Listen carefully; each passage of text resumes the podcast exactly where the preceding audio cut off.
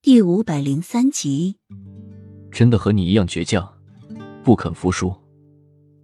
齐盛瑞带着洛英重新回到太子宫的时候，齐盛瑞忍不住叹息一声说：“我说了，我一定会离开这个皇宫的。”洛英倔强的说着，就朝自己的寝宫走去。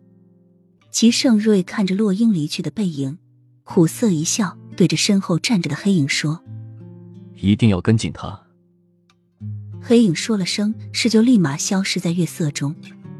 一进入十月，天气就越发的凉爽起来，但是却隔三差五的下雨。养心殿中，齐盛瑞安心的批阅着奏章。小西子走进来，带着一丝凉意：“皇上，被废的皇后娘娘，她跪在殿前，求见皇上。”齐盛瑞敛下眸子，没有说话，手中握着的笔都没有停一下。雨越下越大。安静的养心殿被雨水的哗哗声包围着。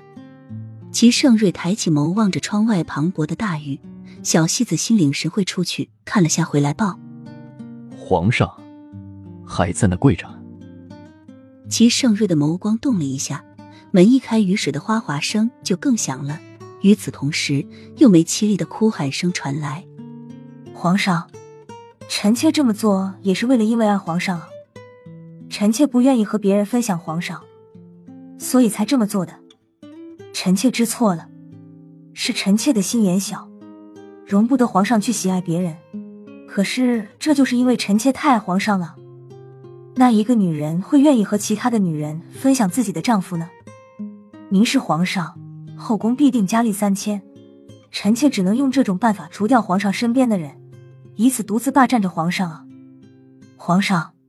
臣妾不求您原谅臣妾，臣妾只求见一眼皇上，也好让臣妾了了一桩心事。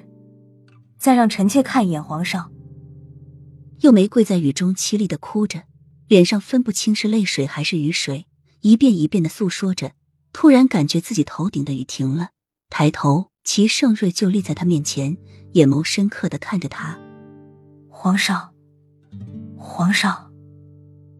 又没赶紧抱住齐盛瑞的双脚，那你为什么还要陷害太子？齐盛瑞冷声问着。又没抱住齐盛瑞的双腿说：“皇上，臣妾也不想的。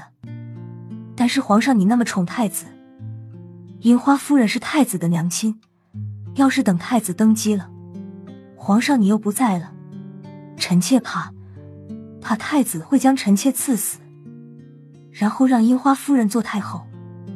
皇上，臣妾不是怕死，不是怕自己的地位不保，而只是想百年之后可以和皇上同葬一个棺木。